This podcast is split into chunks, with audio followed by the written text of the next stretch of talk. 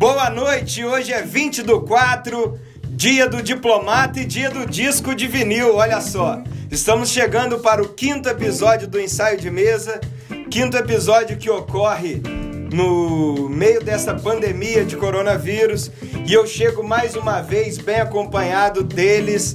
Primeiramente, Renato Zácaro, o parmeirense mais charmoso do Guarujá. Hoje não está vestindo aquela peita alviverde, está com uma camisa social. E aí, Renato, boa noite. Boa noite, Álvaro. Boa noite, Vita. A gente fica bonito para poder ver vocês essa ocasião especial semanal que nós temos aqui no estúdio de mesa. Já tá virando uma tradição falar da tua vestimenta, né, Renato? Sempre bem ajambrado para os programas. Também comigo, diretamente de São Paulo, capital, onde também estou. E aí, Vitola, boa noite, Rodrigo Vita. Boa noite, meus amigos, quarenteners e todos os quarenteners do Brasil que nos escutam e do mundo e que não usam suas buzinas para fazer protestos sem sentido. Boa noite. É isso aí. E já nesse começo eu quero deixar um beijo para audiência qualificadíssima do povo ourinhense, que eu fiquei sabendo que o ensaio de mesa é a segunda coisa depois da Rede Globo que o pessoal mais assiste lá, no, lá em Ourinhos. É isso, Vitor? É. Falaram que todo mundo se une para torcer pro Babu e depois já dá play no ensaio de mesa. é, Centro-Oeste Paulista aí ligado com a gente. Um beijo para a cidade de Ouros. Hoje, hoje é dia do diplomata, então vamos fazer o registro aqui ao diplomata, poeta, compositor e um dos expoentes da bossa nova, Vinícius de Moraes. Mas ele não é nosso tema de hoje. E nosso tema de hoje é alguém da mesma grandeza. A gente vai falar do disco Falso Brilhante da Elis Regina, essa gaúcha porto-alegrense, uma das maiores vozes do Brasil, talvez a maior cantora brasileira de todos os tempos. E aí, Renato, preparado para falar de Elis Regina? Preparado e muito honrado. Elis Regina é uma cantora ímpar na história da música brasileira, é uma cantora versátil e a gente vai obviamente falar especificamente de um disco, mas nós vamos também tratar um pouquinho da carreira dela anteriormente e depois. É uma cantora incrível, completa e uma das uh, maiores expoentes da música popular brasileira no final do século XX. Esse disco aí que tem que é produzido e arranjado por César Camargo Mariano, que esse programa, assim como homenageia Elis, é um programa também em homenagem ao César, que é um dos maiores pianistas e compositores da história do Brasil. Dizem que é o piano mais swingado desta terra. Vita, e César Camargo? E essa figura? César Camargo, um monstro. César Camargo que um dos discos que eu mais aprecio, que eu acho um, um ouro da música brasileira instrumental, que é o Samambaia que é o César Camargo Mariano com o Hélio Delmiro, que também tocou... Que é um disco que ganhou o Grammy Internacional, né, Vitor? É um disco maravilhoso, que é de escorrer lágrima, de tão bonito. E achei ele em vinil, comprei correndo e abracei ele. E é um, é um cara incrível, né, que, que construiu muito, assim, do, da história do, do piano e dos arranjos da música brasileira, tanto instrumental quanto de cantoras e de outros artistas, de uma cantora igual a Elis, que é, para mim, uma das maiores do mundo, uma das maiores e melhores vozes do mundo e intérprete incrível, personalidade forte, a Pimentinha. É uma gaúcha retada. É, como sabemos. Pois não, Renato, que falar do César. O César Camargo, que antes da Elis já tinha feito um experimento com grandes crooners e com crooners versáteis, tendo o Simonal como laboratório, né? E inclusive a partir daí que ele conhece a Elis, né? E é uma figura ímpar, como o Vita disse na música brasileira. E acima de tudo, nessa formulação de arranjos diferentes, essa influência do novo jazz, que é uma coisa que ele traz primeiro com o Simonal e depois se consuma perfeitamente neles Regina. É, sou fã do César.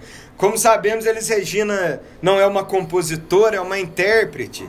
E nesse disco que a gente vai abordar hoje, que é o Falso Brilhante de 1976, É um, é um disco que traz aqui músicas de Belchior, João Bosco, Violeta Parra, é, Chico Buarque. A gente vai falar depois de todo mundo que está no disco.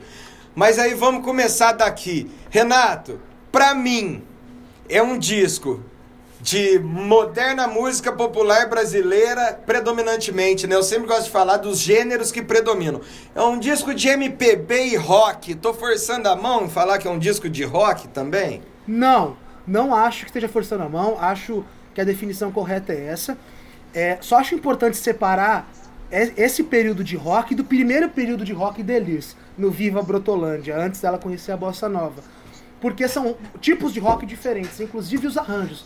O primeiro disco, Viva Brotolândia, muito lá atrás, onde ela tenta arriscar bastante no rock and roll, é um disco muito simplório, ainda influenciado pela Jovem Guarda.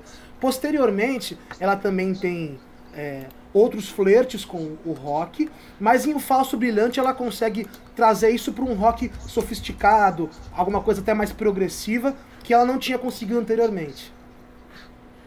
Vita, disco de rock? Tá comigo e com o Renato? Rock MPB, será? Tô com vocês. Velha roupa colorida, tem uma pegada bem roqueira, né? E, e uns arranjos que já vem vindo dos discos. Um disco que eu gosto muito é o, é o disco de 73. Tem Oriente, Meio de Campo, outras músicas.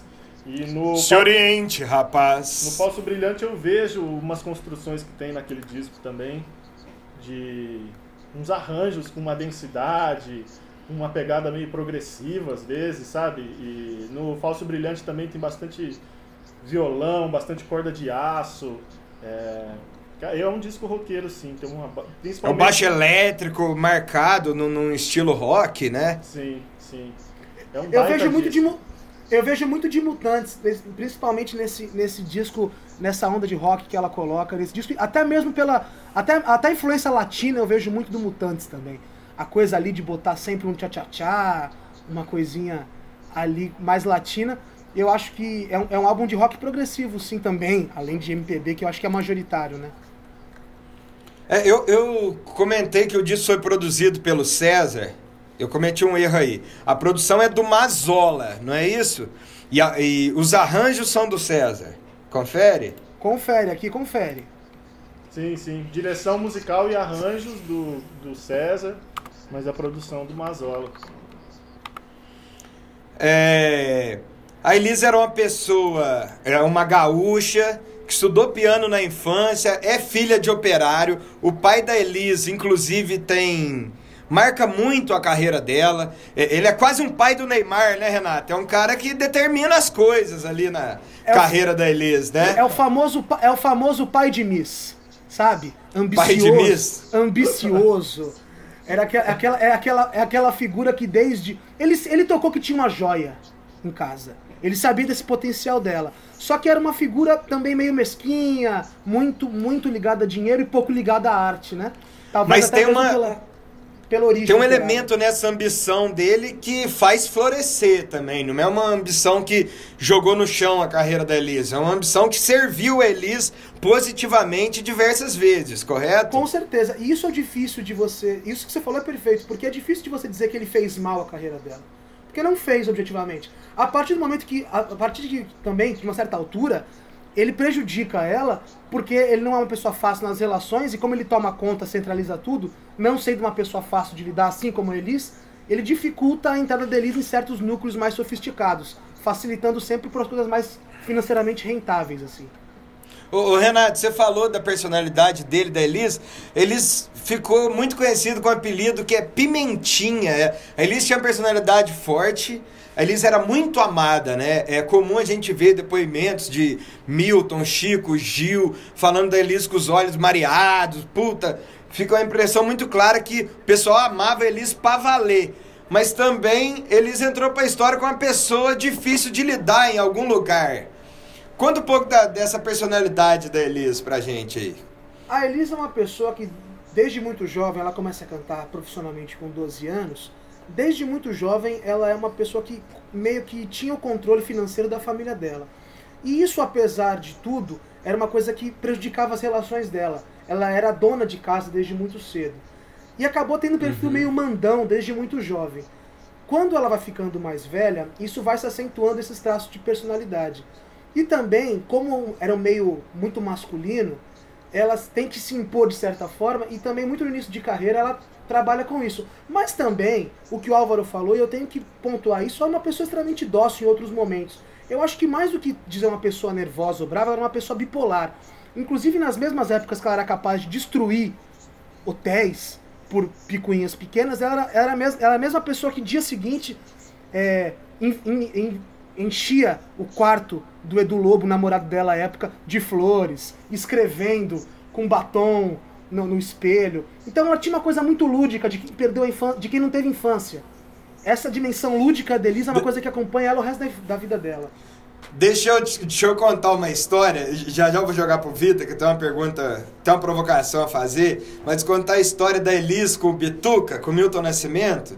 Parece quando o, o, o Bituca foi pro, pro Rio gravar a primeira vez, acho que tava ele e Loborges, salvo engano. Momento, ele... salvo engano. Momento, salvo engano. Mas é, isso é passageiro. Eu não vou jogar momento, salvo engano, porque o cerne do que eu vou falar eu tenho certeza. o, ele foi lá gravar e conheceu o Elis. E ele foi na festa de uma amiga lá, de uma outra conhecida da gravadora e cantaram uma música lá, e ele, ele e o Lô não gostavam da música, falou, velho, nunca mais vão cantar essa música e tal. E nesse dia conheceram a Elis. Depois de uns anos, eles foram cantar naquele festival Berimbau de Ouro, e a Elis estava e o Bituca estava. Só que a Elis já era um, um uma artista de renome, o Milton ainda não. E aí Elis passa por ele, o Milton, tímido, como sempre foi, abaixou a cabeça, assim, e falou, cara, eu não vou dar oi pra Elis, não vou incomodar essa, essa artista renomada e tal, eu aqui com a minha pequeneza. E aí, na hora que ele passa pela Elis, ela bate o tamanco no chão muito forte, viu, que quase uma explosão, e fala, mineiro é tudo mal educado mesmo, né? Aí ele olha e fala Pô, desculpa, Elisa, eu não quis te incomodar. E ela, ah, incomodar o caralho, é o seguinte. É, eu tô afim de gravar uma música tua e cantou pra ele a música que, que ele cantou na festa, anos atrás. E ele ficou assustado, falou, como é que você lembra? Falou, isso aqui é memória boa, meu filho. Vai lá em casa hoje que você vai tomar uma comigo. Olha você ver como é uma pessoa que impõe a gentileza de uma forma agressiva, né? É muito legal isso. Vita, Eu... a Elis foi a primeira pessoa que inscreveu voz como instrumento na Ordem dos Músicos do Brasil. Que coisa, né? Que dado interessante demais, né? E realmente ela usou muito bem a voz como instrumento, cara. Muito, muito interessante isso, né? Eu não consegui achar, inclusive é uma coisa que dá até para se perguntar na própria OMB de que ano que foi isso, né? Exatamente. Eu vou atrás dessa informação. Sim, hoje e, e hoje ainda eu conversava com você sobre a Vanessa Moreno, que é uma grande cantora paulistana. Peguem a caneta, anotem o nome da Vanessa e vai pesquisar, pelo amor de Deus, senão vão estar tá perdendo coisa boa. A Vanessa é a pessoa que faz da voz um instrumento, né, Vitor? Sim, com certeza, com certeza. Inclusive, ela tem um show, já tocou em algumas casas aqui em São Paulo, várias vezes, já acho que já tem mais de ano esse show, se eu não me engano. Não consegui ver ainda, mas espero que quando passar toda essa pandemia, é, esse show volte a acontecer, que é um tributo a Elis Regina. É... Da Vanessa? Da Vanessa. só. Meu momento, salvo engano. Meu momento, salvo engano, aqui vai pra galera que toca. Momento, salvo engano. Que eu acredito. Com Rodrigo Vita. Que seja o Fimaróstica, o Jonathan Sansão na batera, o Fimaróstica no baixo. E deve ser um, um, baita, um baita tributo, que assim como a Elisa, ela também usa muito bem a voz como instrumento. E vocês falando da Elis com relação ao pai dela, me veio à cabeça o, no caso da o caso da Amy Winehouse, né, que também teve uma relação complicada com o pai, né, nesse sentido de, de carreira, gestão da carreira, né. É, é, essa categoria aí chama categoria pai de Neymar. É quem tem pai de Neymar. É, mas agora tem o Neymar adulto aí, né? O Neymar adulto tá. Adulto Ney, adulto Ney. Andou curtindo os negócios do Ciro, parece que apagou as coisas do Bolsonaro. Vamos, vamos, ver, vamos ver.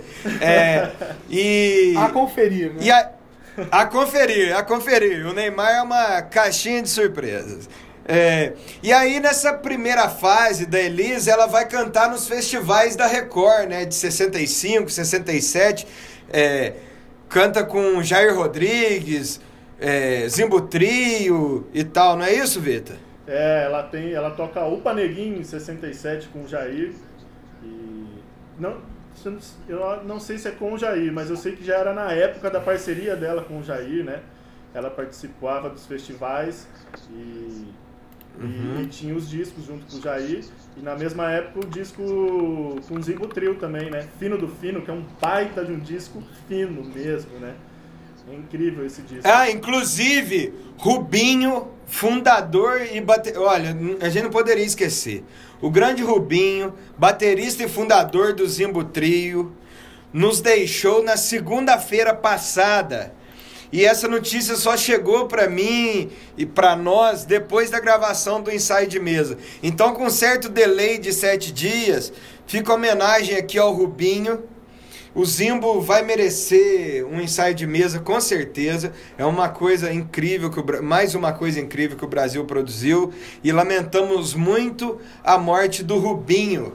Né, Vitor? O Zimbo uma maravilha do, do é, instrumental brasileiro. Zimbo é, é obrigatório escutar quem gosta de música brasileira. E uma pena mesmo, uma perda de tanto. Zimbo que tem a escola deles, né? Do, o clã, é uma escola... Escola de música, né? O clã. E eu tava pesquisando, tem um dos guitarristas que tocou com a Elis, inclusive tocou no, no Falso Brilhante, que é o Nathan Marques. E o Nathan Marques, pesquisando a história dele, quando ele veio para São Paulo, ele, ele estudou no clã e através do clã ele foi, ele foi indicado para tocar com a Elis. Olha só, Renato. Oh, só, só um minutinho. Rubinho... Só um minutinho. Ah, desculpa, Álvaro, pode falar. É, o Rubinho morreu semana passada. É, talvez com, com menos reconhecimento que merece. E junto dessa notícia eu quero falar aqui que Aldir Blanc, que tem duas músicas nesse disco, Falso Brilhante, né? Está no hospital, quer dizer, está na fila de um hospital procurando tratamento. O Aldir Blanc não tem plano de saúde, não tem condição de pagar um hospital particular e é isso que a gente sempre reclama aqui, né? É, nesse disco tem do Aldir Blanc com o João Bosco a música Um por Todos e Cavaleiro e os Moinhos, né? No disco Falso Brilhante.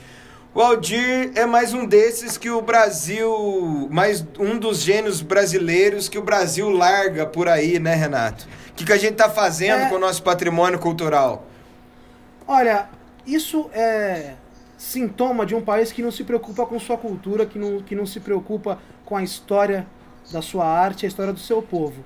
Você vê um cara como Aldir Blanc tendo a dificuldade para pagar um hospital privado, um homem dono de uma das obras civilizadoras da música brasileira. É, é, é além de deprimente, é quase motivo de da gente desistir de tudo. Assim. A gente só não desiste porque ama muito.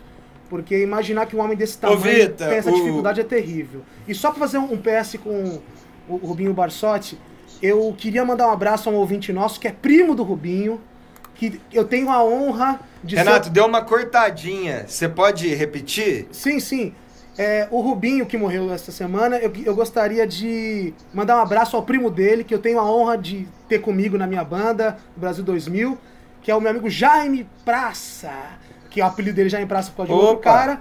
E ele é primo do Rubinho, tocou no clã, foi professor do clã durante 20 anos. Queria mandar um abraço e nosso ouvinte, Jaime, pianista comigo, 72 anos de pura música brasileira. Um abraço pro Jaime Ovita. É, eu não queria me alongar muito nesse assunto, mas não podemos deixar de falar que a nossa. A nossa não, a deles, né? Regina Duarte, ministra da Cultura, não falam A sobre a morte do Rubinho, não falam A sobre a morte do Moraes Moreira. E aí me lembra até aquela música do do Farofa Carioca, moro no Brasil, não sei se moro muito bem ou muito mal, porque a gente é abençoado em ter essas maravilhas culturais que estão por aí, como Rubinho e Moraes Moreira, mas ao mesmo tempo amaldiçoado de ter no poder pessoas dessa estirpe aí, do Capitão e da Regina, que não tem condição de dar o mínimo reconhecimento, que seja uma nota de rodapé para falar de, desse pessoal aí.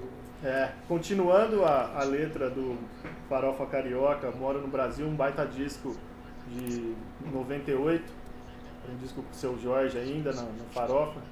É, só sei que agora faço parte do país, inteligência é fundamental. Isso é uma coisa que parece que esse desgoverno não tem, é um absurdo eles, uma ministra da cultura, um país que já teve Gilberto Gil como ministro, e não ter uma citação nem para Moraes Moreira, nem para Rubinho Barsotti, e nem para pensarem no patrimônio cultural, no próprio Aldir.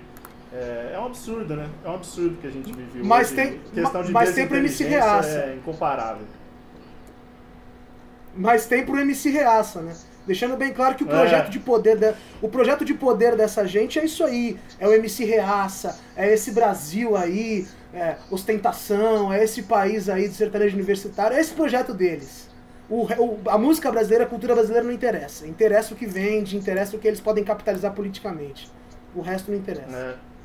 E limpar a bota, E o que né? eles podem.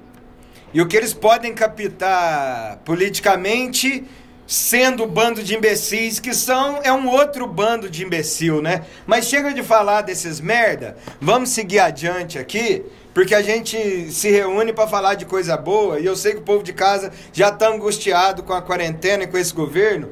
Então vamos tentar dar uma ajuda e fazer o pessoal de casa se distrair e pensar em coisa boa. Renato, esse disco é, não participa dele aquele quarteto tradicional da Elis com Hélio Delmiro, Luizão Maia, é, quem mais, Vitor, que é do quarteto tradicional da Elis? É, Luizão, Hélio. Luizão Hélio, Chico Batera. É Chico Paulinho, Batera? É Paulinho, Paulinho, Paulinho, Braga.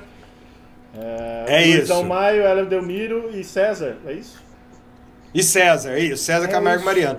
Nesse disco temos César Camargo Mariano no piano e teclado, Crispim Dalcistia na guitarra, Natan Marques, Nenê, grande Nenê. Vamos voltar pro segundo bloco com o Nenê, hein? Nenê. Com o Nenê tocando e Wilson Gomes no baixo. Renato, o que, que a Elis não fez esse disco com o quarteto tradicional da Elis? Olha, a Elis, como você já falou anteriormente, ele, ela é um, uma criatura de difícil trato, né? E acabou no momento de crise de relacionamento com o César Camargo. O César Camargo também, que foi marido dela, não sei se a gente comentou isso aqui, mas foi marido dela, Vamos pai, falar. pai de dois filhos dela, e ela teve uma crise conjugal com ele, e a banda prontamente, não, não é que ficou do lado dele, mas a percepção dela foi que eles ficaram ao lado dele. E a partir desse uhum. momento ela começou um distanciamento da banda dela. Quando reata com César, ainda tinha uma fase naquela. Aquele, quando a gente volta o namoro, fica naquela coisa meio tortinha ainda, até pegar no tranco novamente, né? Quando volta o relacionamento. Então ela teve alguma dificuldade de lidar com, com os músicos que ela julgou que tinham preterido ela ao César mas isso não diminui o tamanho da obra, apesar de particularmente eu preferir ela com o quarteto tradicional dela, que foi o que a gente conhece como uma das melhores bandas brasileiras de todos os tempos. Que é o disco, que é a formação que vai, depois de tanta briga, encantar o Tom Jobim no Elisiton, né? Esse disco Falso Brilhante, ele é baseado no repertório de um espetáculo homônimo, Falso Brilhante, que ficou em cartaz no Teatro Bandeirantes, na Brigadeiro, né, de uns dois anos, e foi sucesso absoluto de público. É, Vita, fala um pouquinho desse espetáculo pra gente. Sim, o, o, disco ele foi, ele foi feito após o espetáculo, né, como um, é um disco do repertório do espetáculo, né, um espetáculo que ficou mais de um ano em cartaz e um espetáculo de mais de 200 apresentações. Você imagina isso, né? Uma, baseado, baseado na sua carreira, baseado a, com muita crítica muito boa e mais de 200 mil pessoas assistiram. Foi uma coisa assim que, que colocou ela em outro, em outro patamar no sentido também, acho que de atuação, né? Por, por ser uma... Ela estava totalmente envolvida com esse musical. E dizem alguns relatos que tem... Eu, inclusive, entrei no site da Elis, para quem gosta muito. É um site muito bem feito, muito bonito, com várias informações da época, recortes de jornais incríveis. E ela participou é, muito desse, desse espetáculo de forma para participar de figurino, é, participar de tudo que envolvia ele, né? Então ele ficou de dezembro de 75 até fevereiro de 77 em cartaz e o disco saiu em 76, é, antes do carnaval. E só um, só um comentário, Vitor, em cima do que você está falando, para a gente poder perceber como é importante as leis de incentivo à cultura e à arte. A Elis teve que vender apartamento uh, para poder bancar o espetáculo, né? E é uma coisa que a gente hoje debate tanto no Brasil e a extrema-direita tem como pauta esse negócio de destruir a arte, de, de não ter lei Rouanet. E a importância das leis de incentivo são essas. Para um artista do tamanho deles conseguir viabilizar um, um, um, espetáculo que seja do tamanho dela, que, que, que honre a, a, história da música brasileira e, e a honre como cantora. Infelizmente, não há formas de viabilizar alguns espetáculos sem incentivo. E é importante esse incentivo. Acho que fica esse recado aí para o nosso ouvinte para tentar desmistificar um pouco essa besteirada anti-lei Rouanet, anti-incentivo cultural. É, e a lei Rouanet, ela nem gera gasto direto, né, do governo. Ela é uma isenção de imposto para as empresas que apoiam as iniciativas culturais, que eu aqui nem acho a melhor forma. Talvez eu defenda mesmo que o, que o governo dê dinheiro direto, porque se a gente relativizar que cultura, disco, teatro, cinema é, são importantes, não são importantes, então a gente vai ser isso mesmo, esse Brasil de, de 2020, com, com uma falha intelectual tremenda que que, que briga para sair na rua do meio, no meio de uma pandemia. É. E realmente não existe almoço grátis, né, Vitor? É. Quem quer produzir um grande disco precisa de um arranjador. O pessoal hoje fala, pô, por que alguém. Eu gosto muito das bandas atuais, acho que tem muito talento por aí.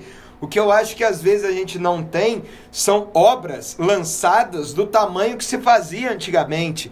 E aí é isso, né? O, como é que você vai contratar o, o, um Luiz Cláudio Ramos para arranjar o disco, como você vai pegar um piano de cauda, como você vai ter a melhor acústica possível, como você vai contratar um naipe de sopro.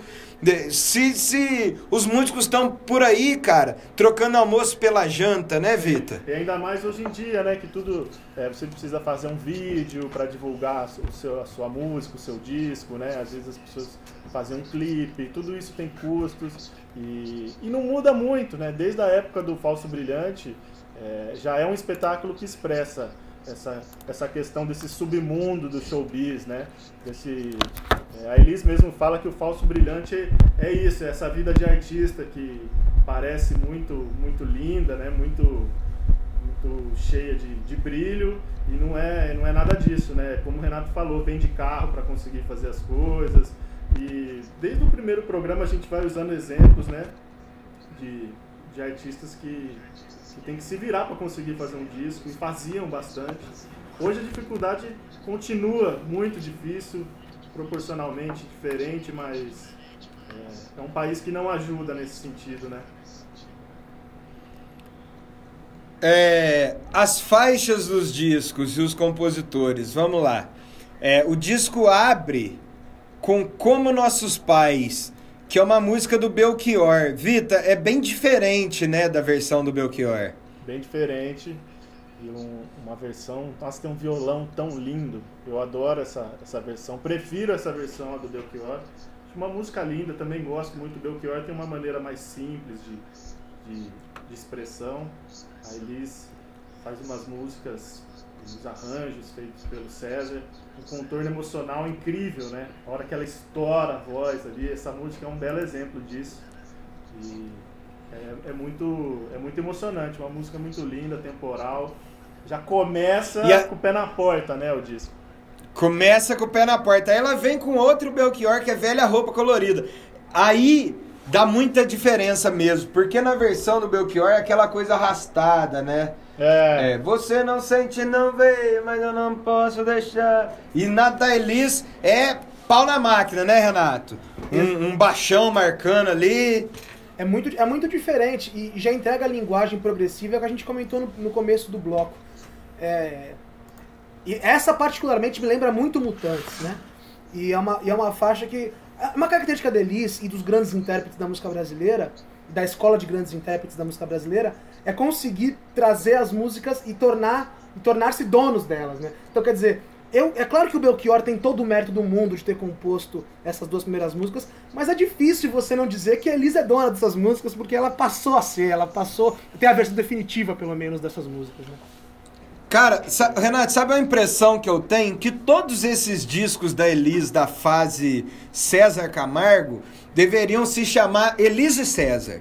Porque esse mesmo peso que você atribuiu a Elis, que é com certeza a maior intérprete da música popular brasileira, eu destinaria ao César, porque eu acho que essa a gente sabe disso, já até vi o João Marcelo falando que eles passavam horas ouvindo música para escolher o repertório dela, mas eu acho que muito desse rearranjo passa pelo César, né?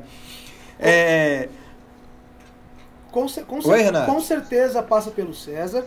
E, e inclusive nota-se isso pela diferença dos arranjos do começo da carreira da Elis, que também são ótimos, incríveis, pelo amor de Deus, mas que tem uma modificação de estilo principalmente. Não tô nem pegando a qualidade aqui, mas de estilo com o César. O César imprime o estilo dele em tudo que faz, muito brilhantemente. sim. Sim. É, Aí de- é um casamento mesmo ali, porque, cara, a Elisa ela, ela é tão potente, ela interpreta de um jeito tão único pra mim, tão pesado. Eu me lembro de um dia que a gente tava escutando no estúdio, tava eu e você, Padilha, que era uma, uma meio de campo. E como ela com pequenos toques de Meio de campo, música de Gilberto Gil, né? isso, que Meu caro amigo Afonsinho.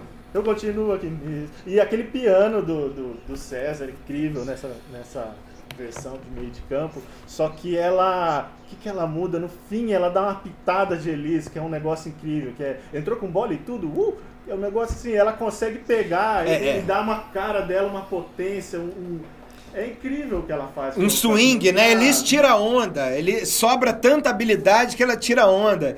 Se fosse futebol, é aquilo, né? O, esse aqui é o caminho mais curto pro gol, mas eu posso dar um drible. Sim, ela- E aí eu acho que é mais ou menos isso que ela Ela faz, tem né? muita dinâmica, muita dinâmica e muita sabedoria. Mas quando eu falo isso, de, de- incluir o César, de maneira nenhuma eu quero impor algum demérito Elis. Eu acho Elis uma coisa fantástica, absurda. Mas eu acho que às vezes o César é subvalorizado, sabe?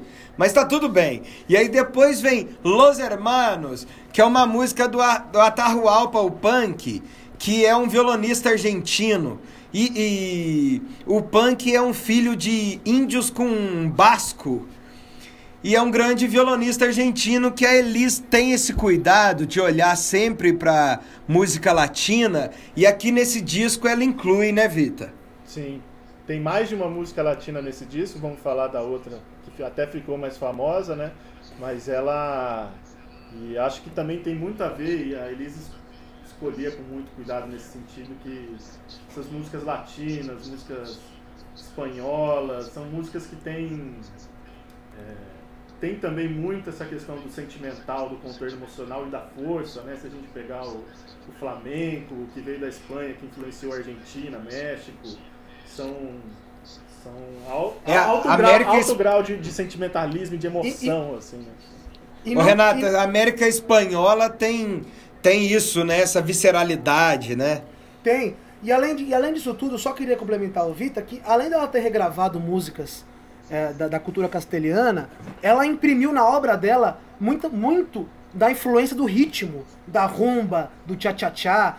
São coisas que ela incorpora, inclusive, na música brasileira. Ela traz isso à música brasileira, ela faz uma.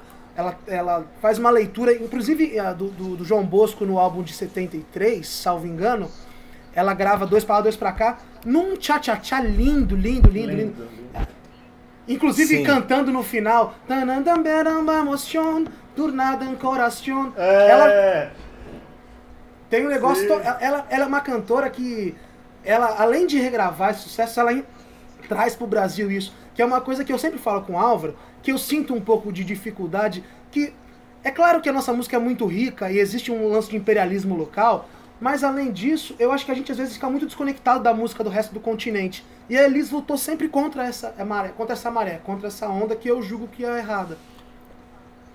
É, o Brasil é muito autossuficiente em música, né? E aí às vezes não olha pra América Latina como um todo. Verdade. Aí o disco segue, o disco segue com Um por Todos, de João Bosco e Aldir Blanc. Aldir esse que a gente falou anteriormente. Vitor, Um por Todos, do João Bosco. Um por todos. Ela gravou muito João Bosco. É um arranjo que eu também vejo uma pitada de rock nele e que me lembra os, os discos anteriores também, os discos mais, mais roqueiros e progressistas. É, progressivos. Mas Pode ser progressista também, né? Por que não? É de esquerda, é um disco de esquerda.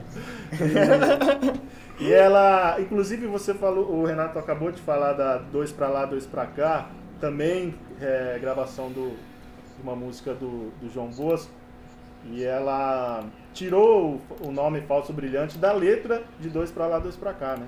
Em algum momento da letra ali ele fala, no dedo um falso brilhante, ela pegou e trouxe pro espetáculo primeiramente e depois virou o disco do espetáculo, né? Esse disco, esse disco aqui que não é um falso, mas sim um verdadeiro brilhante. Ei. E aí depois, vocês aí, italianos, italianos, vem Fascinação, Nossa. que aí é um clássico da música italiana, né? Nossa. É. É uma, é uma, uma obra que, assim, mundial já, né? Aquelas É músicas. um clássico da música mundial, né? Fascinação extrapolou qualquer limite territorial. É, um- e a gravação deles também, eu julgo ser de definitiva. Eu acho que nenhuma é melhor que a dela. E É, e essa música muitas. foi gravada por gente da pesada também, né? Essa, essa, essa música. pelo, menos can- É, pelo, uma- menos can- pelo menos cantado a melhor versão. Não sei se instrumental, porque aí seria muita pretensão. O... Fascinação e Atrás, A gente- Atrás da Porta são duas músicas que parecidas até na minha cabeça, assim, de estilos e de, de, de pegada é, emocional muito forte. A Fascinação é, é épica, é um negócio. Você es- escutou uma vez, vai ficar pra sempre na sua vida, é muito emocionante. É isso. Ah, Vamos falar do lado B no segundo bloco. No segundo bloco, a gente vai falar também do musical da Elis, né? A gente vai falar do filme que talvez seja um dos melhores filmes desses biográficos que a Globo Filmes produziu. Realmente a me fugiu o nome da atriz, ela incorporou a Elis muito bem e vamos falar mais de curiosidades desta fase. Pode ser, pessoal? Bora! Pô, pode E ser. vamos pro, vamos pro segundo bloco ouvindo Nenê, que é o batera deste disco, tocando no instrumental Sesc Brasil. Você encontra isso aí no YouTube ou nos melhores tocadores de streaming do ramo. O Nenê no Sesc Consolação tocando Pantanal. Então vamos de Nenê para a volta do segundo bloco. Beijos e até já. Pause agora o seu podcast para ir ao banheiro e fumar aquele cigarrinho.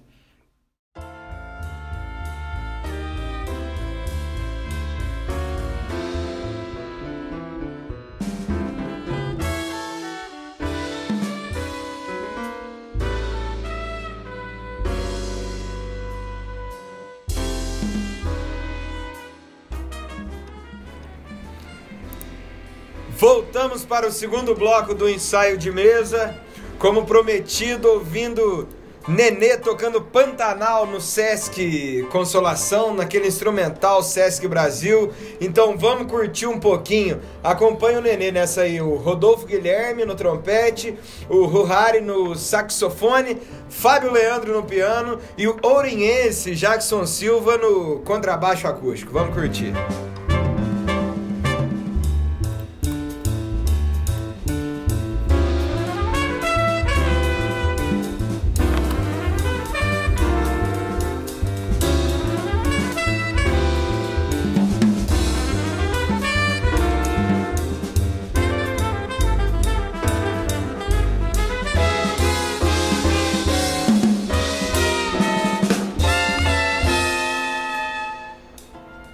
Muito bom. Ô, Vita, fala um pouquinho do Nenê pra nós aí, esse grande baterista.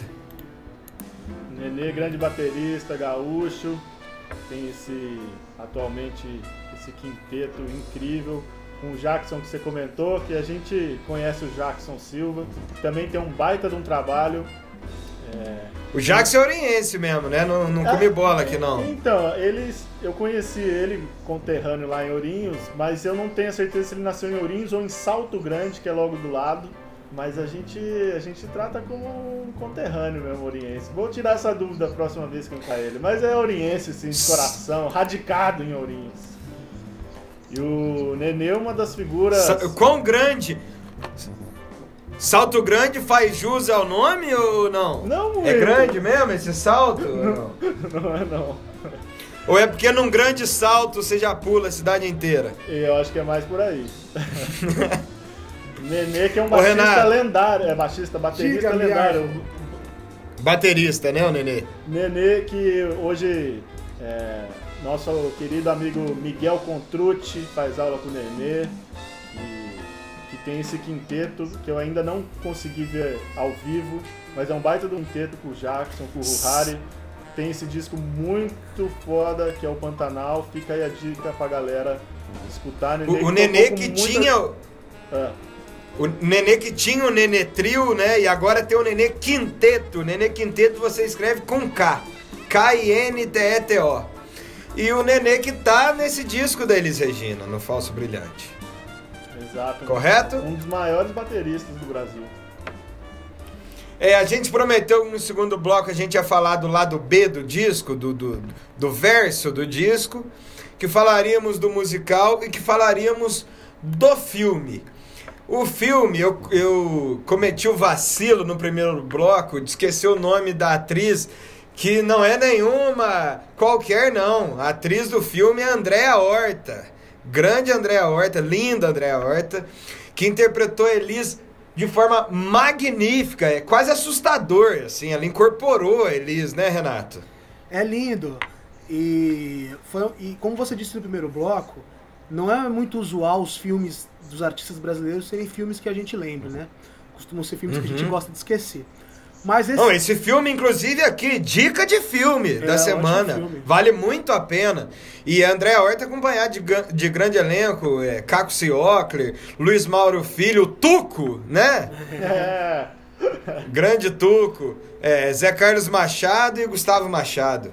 O Caco Ciocler, é, é, ele tem uma aura de bom moço que eu acho que cai bem pro papel do César, né, Renato?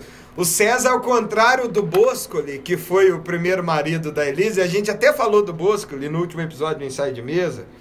É, o César é um cara muito ameno e equilibrado, né, Renato? É, o César contrastava muito com a personalidade da Elis e da. E da do, e do outro marido, ex-marido dela, do Ronaldo Bosco ali. Ele era um cara mais sereno, mais. Era, era paulista, um, um cara do bexiga, um cara é, mais boa praça, mais diplomático ali.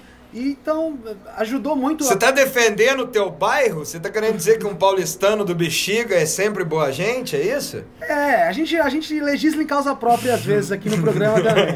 Mas o negócio é o seguinte, ele é um cara do bexiga, o pessoal é italianado ali, tutti buona gente. Então o pessoal, ele já é uma criatura, não que nem o Boscoli, apesar deles não ter diminuído seu temperamento. Deixa eu só contar um caos do Boscoli e do Elis. Eu ia guardar isso Por pro, favor. pro nosso episódio da Elise Tom, mas vou falar agora, depois a coisa te repete. O, o, o Boscoli tinha a coleção de vinil do, do, do Frank Sinatra. E o Bo- Ai, meu Deus. O- Eu sei dessa história, me dá aperto no coração, dá vontade de desligar o som. E o, Ah, fala. e o Bosco ele falava que ele gostava mais do Frank Sinatra do que de mulher e de filho. E o cara casou E adendo, vezes, o Bosco ele gostava de mulher demais, demais. Mulherengo, Demais. adicto do sexo. e. filhos. E aí o bicho, o bicho falava que ele gostava mais do Sinatra do que das mulheres. E aí, cara, ele é casado com Elisa, Elisa é uma criatura de muito, não, não de muito fácil trato. E ele também era uma criatura que não era muito flor que se cheire. E aí, Nem um pouco. E aí, e aí o bichão meteu aquela velha, ele foi no motel com a amante e passou, passou, deu um cheque no, da Elis. É, Só com essas coisas que dá certo, né? Puta, pera aí. O filho da puta foi no motel e passou o cartão de crédito da Elis Regina lá. É, como se fosse cartão, foi um cheque. Pior Aí ainda. ela viu a fatura por e-mail, foi isso? Tipo isso? Tipo isso. E aí chegou lá o Corpus Motel. E, e aí pau torou, né, bicho? Elis Regina botou o negócio abaixo. Pegou a coleção de discos, todos os discos do Frank Ai. Sinatra desde 1928. Pegou todos a, pegou a coleção de disco e jogou da- pela Avenida Atlântica no mar. Bosco ele sai correndo, tenta. Tinha medo de elevador também, assim. Desce de escada correndo, toma um tombo, começa a nadar atrás dos discos, no, no mar. Ela acertou tudo no mar e o resto ela quebrou.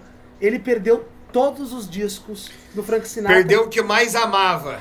Perdeu. E aí, meu, o pau comeu, né? Então só pra. O que eu falei no, o que eu falei no último ensaio do, no, no último episódio do ensaio de mesa, o Bosco ele foi um grande mulherengo e foi casado, quer dizer, teve como parceiras Maísa, dentre outras, né, as mais Nara Leão. célebres, Maísa, Nara Leão e Elis Regina. Mas era um canalha mesmo. A música Lobo Bobo do Carlos Lira foi feita pro Bosco, né? O Lobo Bobo que quer comer todo mundo. Falando de Maísa, falando de Maísa, existe uma entrevista dela na época. Antes da gente, Vita, só te interromper, ficou faltando mencionar que o filme é uma obra bio- biográfica da Elisa, adaptado e dirigido por Hugo Prata. Não podia deixar de mencionar o diretor do filme. Boa. Ah, retomando aqui, a Maísa, na época do espetáculo do Falso Brilhante, deu uma declaração assim que ela assistiu o espetáculo, que dizendo muito fã da Elisa, e falou: "Não, Cara, depois desse espetáculo, eu não sei o que, que eu vou fazer da minha carreira, porque a Elisa é um negócio fenomenal que virou o mundo, o mundo dela realmente caiu ali. Ô Renato, a Maísa não grava Fascinação também? Eu não. Olha, Você não sabe? Não sei, cara. Sendo muito honesto. É, eu também não sei. Eu, eu, eu- agora sim, Vitor. Momento salvo engano. E Eu acho que a Marisa também gravou Fascinação, não tenho certeza. O lado B do disco. Aí, Vitola e Renato, o lado B abre com Jardins de Infância, também do João Bosco e do Aldir Blanc, né? Que já tinha uma música que foram regravada no lado 1. E essa aí, Vitor? Jardins de Infância. baita arranjo que também na minha cabeça traz esse disco. Tem algumas músicas que me traz uma, uma densidade dos discos que vinham vindo antes, mesmo trocando a banda. E é um disco que tem um auá interessante ali da guitarra e eu até anotei isso para lembrar de, de corrigir que acho que foi no programa do Thriller. O... Não, é- é- não Programa- só no programa do Thriller, no do Moraes a gente falou também do Auá. E eu não sabia. Vocês verem, Vocês me perguntaram, daí eu não sabia o que dizer sobre a parte el- de dentro ali da função do pedal de wah funcionamento elétrico do, do pedal, né? Vocês pediram para eu imitar ele naquele momento e tal, mas Imita aí, dá mais uma palhinha aí. Uau, uau, uau. O Que beleza, hein? Pô, que beleza. é o- Deu até vontade de comprar um É Auá. um, Uau, peda- uau, uau. é um pedal de cachorro, pelo que eu tô vendo o Vita fazer. É, é, Rodrigo Vita é o maior imitador de Uauá na boca do, do- do- da Uau, zona uau, central uau. de São Paulo. Ah, inclusive esse E- Mau Mau Mau é aquela música do Rapa. Mau Uau. é, Mau. É. Momento piada que não deveria ter sido feita com Renato Zácaro. A gente vai inaugurando momentos exato. aqui. Meu grande amigo, meu grande amigo guitarrista e designer, o Nilo Evaristo, que Hum. me deu o toque e me ensinou que o wah é um atenuador de frequência. Então fica aí. Isso. Você vê a importância do Auá, a importância do Auá que a gente tentou frisar em outros episódios, tá consolidada aqui, ó. A gente falou do Auá em pelo menos três dos cinco episódios do ensaio de mesa. É. E é realmente um pedal de guitarra que tá presente na, nas pedaleiras da maior parte dos guitarristas.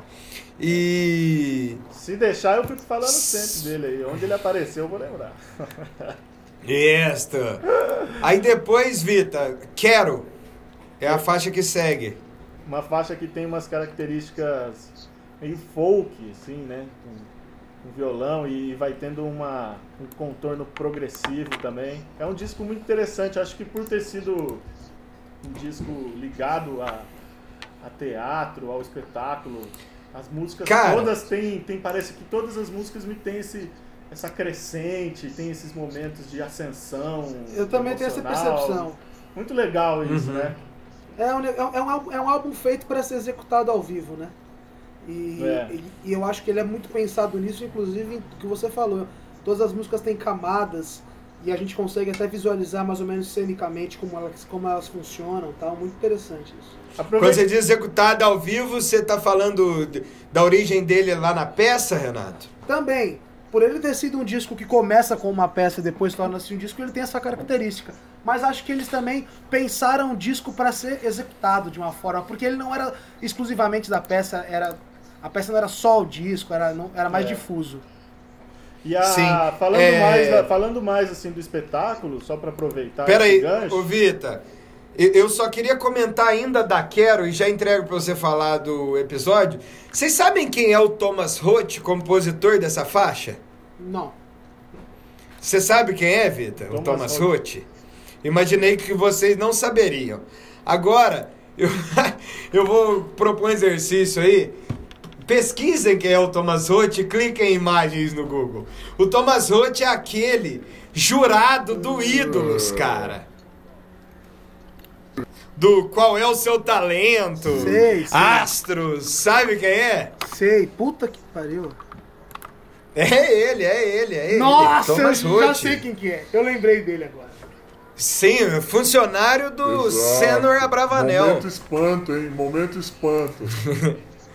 Seni... Mo- Senil momento por essa eu não esperava. Com Thomas Roth. Eu achei. Não, porque ele tem meio uma pintura. Ó, com todo respeito ao Thomas Roth, que deve ser uma criatura legal. Mas, pô, ele tem uma. Deve ser um cara competente Claro, com certeza. Mas ele tem uma pinta meio, meio que imaginei que ele gravasse outro tipo de parada, assim. Não achei que ele era muito desse álbum. Não, ele tem exatamente a pinta que você imagina, porque ele produz e compõe músicas também pro Ronivon e pro Roupa Nova e também pro Placa Luminosa. Olha, Então eu, mel- eu achei que você imaginaria isso dele, não? Melhor do que parece. Melhor do que parece? Uhum.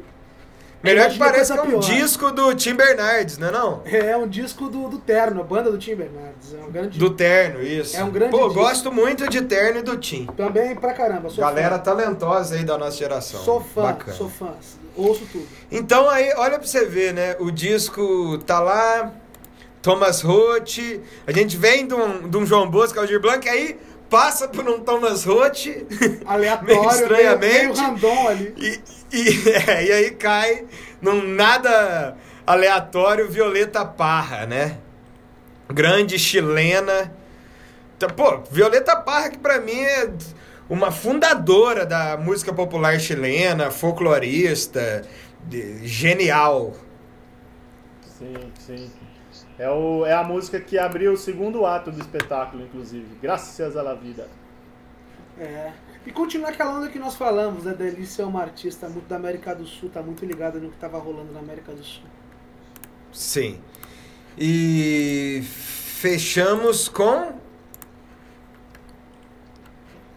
Tava- Não fechamos. Aí tem Cavaleiro e os Moinhos, né? Do João Bosco e do Blanc. essa, Valdir. essa música tem um mantra percussivo no começo, muito interessante. Uns Essa música é também linda. Percussivos, cara. É impressionante. Uhum. Que baita arranjo, que baita escolha de timbres. Que música. É. Incrível. E aí o arremate com essa canção que me arrepia demais, que é Tatuagem do Chico Buarque Rui Guerra. Quero ficar no teu corpo, feito tatuagem, que é pra te dar coragem. Não é isso? Linda de morrer. Pra seguir viagem. Isso é lindo. Muito lindo. Quando Já- a noite vem, é isso? Ou errei a letra? Não, tá certo, é isso. E ela, uma versão meio densa também, com um timbre muito doido, um pouquinho psicodélico. Meio psicodélica, né? Muito Isso, doido, exato. Muito legal. Esse, esse espetáculo, é, além dessas músicas, de declamação, de poesia, de, de toda a parte do texto do espetáculo, teve outras músicas da Elis também, de discos anteriores, como Agnus Sei, que é uma, uma música do disco de 73, O Que Tinha de Ser, de 74, e músicas que ainda não, iam ser lançadas né, nos próximos discos. Transversal, Transversal do Tempo foi uma música do disco de 77 dela, que fazia parte do espetáculo também. Como é então? O espetáculo continha mais músicas, é Mas, isso? é, não era Porque só o falhou disco. aqui o sinal, eu não te ouvi direito. É, não era só o disco em si, né? Além de todo o texto, é, de todas as declamação de poesias, tinha citação melódica, instrumental. A banda estava junto ali no palco, né? Com a Elise, com, com a atriz que, que era convidada da Elise e tal. Eles tinham algumas músicas de discos passados, discos antes do, do Falso Brilhante, também teve música de que ia ser gravada ainda também. Entendi. Renato, é. Meio que num momento de. Parece que a gente voltou no tempo. Ontem eu vi gente pedindo as 5 na rua. É, vi na rua? Não, eu vi da janela, né? Porque eu tô evitando sair na rua.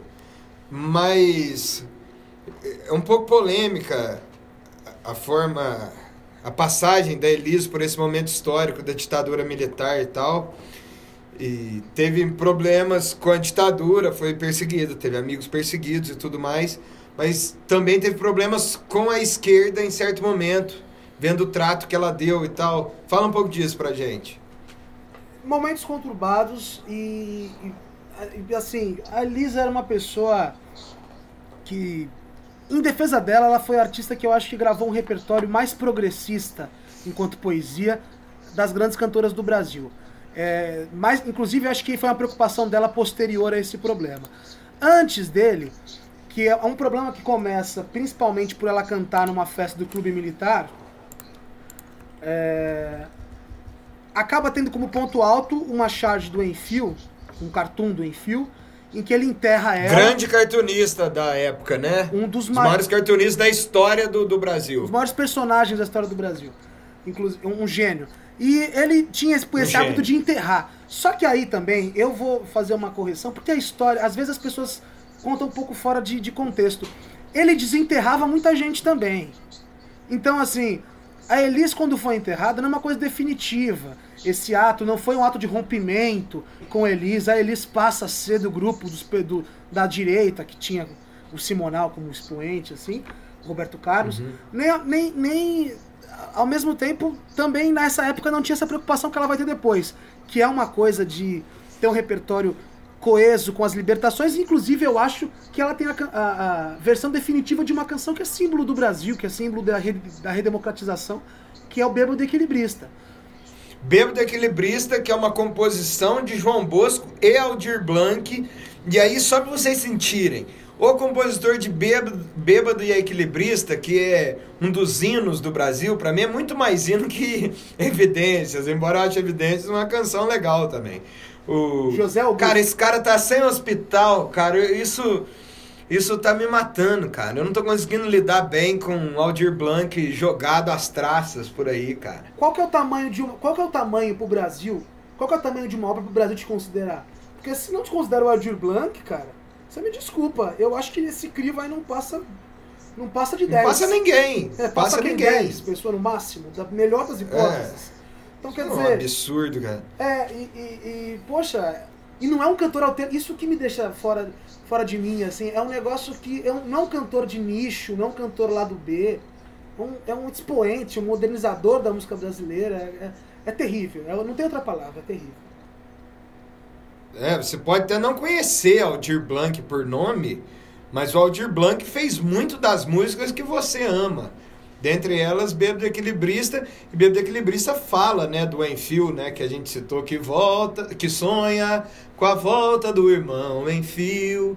Que, que o Enfio estava exilado, né? O irmão, irmão do Enfio, Betinho.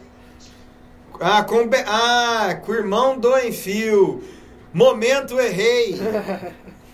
É, do- Não é nem salvo engano. Betinho, Ah, então um dos maiores é o homens irmão, do Brasil. É o irmão do Enfio que foi exilado. Betinho, um dos maiores homens do Brasil. Um, um cara crucial na redemocratização brasileira. Deus o tenha. Que Deus o tenha. E em fio também, que Deus o tenha, né? É. É, a gente acaba Então, sempre voltando pra esses momentos, né? Pra você ver como tá, tá complicada a situação, né? Atual, político, faz a gente, às vezes, voltar no tempo e achar que realmente estamos em, uma época muito parecida com esse momento aí, citado agora por vocês. É, são muitas angústias para empilhar agora, né? Exato. O que me faz perceber que tem gente por aí precisando de um abraço. Então, às 21h49 do dia 20 de 4 de 2020, dia do disco de vinil e dia do diplomata, momento aquele abraço, Vitola. Aquele abraço hoje vai para quem? Vou mandar aquele abraço para um cara que está lançando o disco, Fimaróstica, conterrâneo, baixista, baita músico. É, fica aí a dica pro pessoal seguir o trabalho. Marido da Vanessa, que a gente citou anteriormente. marido da Vanessa. E- Você pode estender teu abraço à Vanessa, hein? Senão Também. eu farei. Também, também. E, e fica aí a. Eu lembro desde moleque indo nos lugares ver o pessoal tocar. Tenho a sorte de ter vivenciado uma adolescência ali onde em Ourinhos tinha festival de música e vi muita gente legal tocando por lá. De, de Nenê, Cisão Machado. Ô, Vitor, conta rapidinho aí. Conta aí rapidinho do que, que rolava lá em Ourinhos. Lá em Ourinhos, a partir do ano 2000 ou 2001, 2000, começou a ter o Festival de Música de Ourinhos, toda a última semana do mês de julho, ali no inverno. É, uma semana intensiva de cursos de, de música. Teve anos em que você pagava uma inscrição, que era um valor tranquilo pelo tanto de conhecimento que era adquirido e, e às vezes também de graça. E tinham aulas de manhã, à tarde, à noite e de segunda até sábado, às vezes até domingo, uma semana. E aulas, e pintou aulas- que tipo de figura por lá? aulas durante o dia com, com Arismar do Espírito Santo, com Michel Leme, com Ian Guest, com Toninho Horta. Cisão Machado, Toninho Horta. Sempre, todo ano tinha um, um homenageado que ia pra lá, desde de Paulo Jobim até Dori Caymmi. Cara, foi incrível esses anos enquanto perdurou o festival. E à noite tinham as canjas e o Fi, eu era mais moleque, comecei a participar com 14, 15 anos. O Fi, que é esse que eu estou mandando um abraço, eu lembro de já ser um baixista mais velho que eu, já tocando pra caramba com essa turma toda, os professores, enfim, muita influência boa. E fica aí essa boa lembrança e a dica aí pra escutar o disco novo dele. Organizado pela prefeitura, né, Renato? Pra você ver que, que é um, uma política pública bem ajambrada, né? É. Renato, o momento, aquele abraço, aquele teu abraço vai pra quem? Meu abraço vai para um cara que deve ser nosso ouvinte, com certeza. Vai pro Steve Wonder. Steve Wonder que me fez chorar que nem uma criança. Sábado fez uma live. Meu amigo, meu amigo, mas o que que eu chorei? Ele tá, pô, ele tava, ele, ele tava naquela live do todos os artistas do mundo, foda do mundo. Sim. Puta, achei uma merda aquilo lá. Puta, eu velho. achei ótimo. cara. Como um todo. Ah, não, como um todo. Ah, Individualmente. não, tudo bem. Aí eu concordo. Nos termos de entretenimento, eu concordo. Mas em termos de música, eu achei É incrível. E, pô, ele tocando Love in Me. Cara, a primeira. Ele tocou Bill Withers, né? abriu com Bill Withers e depois tocou a faixa 1 do álbum genial dele, Songs of the Key of Life, In the Key of Life. E aí, pô, eu me, eu me emocionei de um jeito, bicho, que eu chorei de soluçar. Então, meu abraço pro Steve Wonder, que deve ser nosso ouvinte, com certeza. É, Então tá aí dado o primeiro abraço internacional. É! É, e provavelmente não será entregue, né, infelizmente, mas achei ousado, gostei do aquele abraço internacional. Poxa, cara. pô, Muito mas- bom. pô, eu pensei assim, quem foi o cara que me Lógico. fez mais feliz essa semana? Pra dar aquele abraço. Um que me fez mais feliz foi o Steve Wonder, que eu chorei, tirei todas as mágoas. Todo aquele esforço da quarentena, aquele sentimento ruim, puta, mas botei abaixo. Chorei que nem a criança. Steve Wonder, um dos Boa. maiores da humanidade de todos os tempos. Um Com Beethoven. certeza. Tem que ter um episódio dele ainda, hein? Não, uns quatro. Com certeza. Só, só uma É, coisinha, gente. An- antes de terminar, eu queria lembrar ao amigo ouvinte que nós aqui temos o. é, nós- esse não vai ser episódio único da Elise, então ficou faltando muita coisa da Elise mesmo, tá, gente? Assim, esse é um episódio sobre falso brilhante. Sim, porque o pessoal vai vir cobrar depois que a gente não falou da morte, que a gente não falou das polêmicas com o Tom Jobim. Nós vamos falar de tudo isso mais pra frente, mas precisamos ter pauta. Imagina só que se a gente fosse falar tudo de uma vez, eu ter pauta. Chegar no quarto. Não, e. E não, não dá pra falar da Elis num episódio. Isso, pra mim, é claro. A Elis merece uma temporada, né, cara? Com certeza. Exato. Não, só queria deixar isso claro, até peço desculpas aí, mas é pelo, pra gente poder. O ouvinte saber que não vamos deixar, não vamos esquecer nada. Nossa função é lembrar os grandes da música brasileira e da música do mundo. Em Ele todas diz que tem filhos fases. célebres. É. Isso. E Ele diz que tem você? filhos célebres também. E eu, E você, Álvaro E eu? Padilha, pra quem vai aquele abraço? eu vou na linha do Vita de homenagear essa turma boa do instrumental aí, que, que anda por São Paulo, embora seja de outros lugares. Eu vou mandar aquele abraço pro Salomão Soares. Porque as lives do Salomão tem, tem quase me causado o que as live, a live do Steve Wonder causou no Renato. E vou te falar, cara. O Salomão não fica devendo no piano pro, pro Steve Wonder, não, cara. É, Com certeza. O Salomão toca demais. Inclusive, Vanessa Moreno tá sempre aí aprontando junto com, com, com o Salomão. A Vanessa, que é esposa do Fi. E, pô, Salomão Soares tá sempre fazendo live aí. Então, meu abraço vai pro Salomão, paraibano Salomão. Talento, o Keanu Reeves da Paraíba.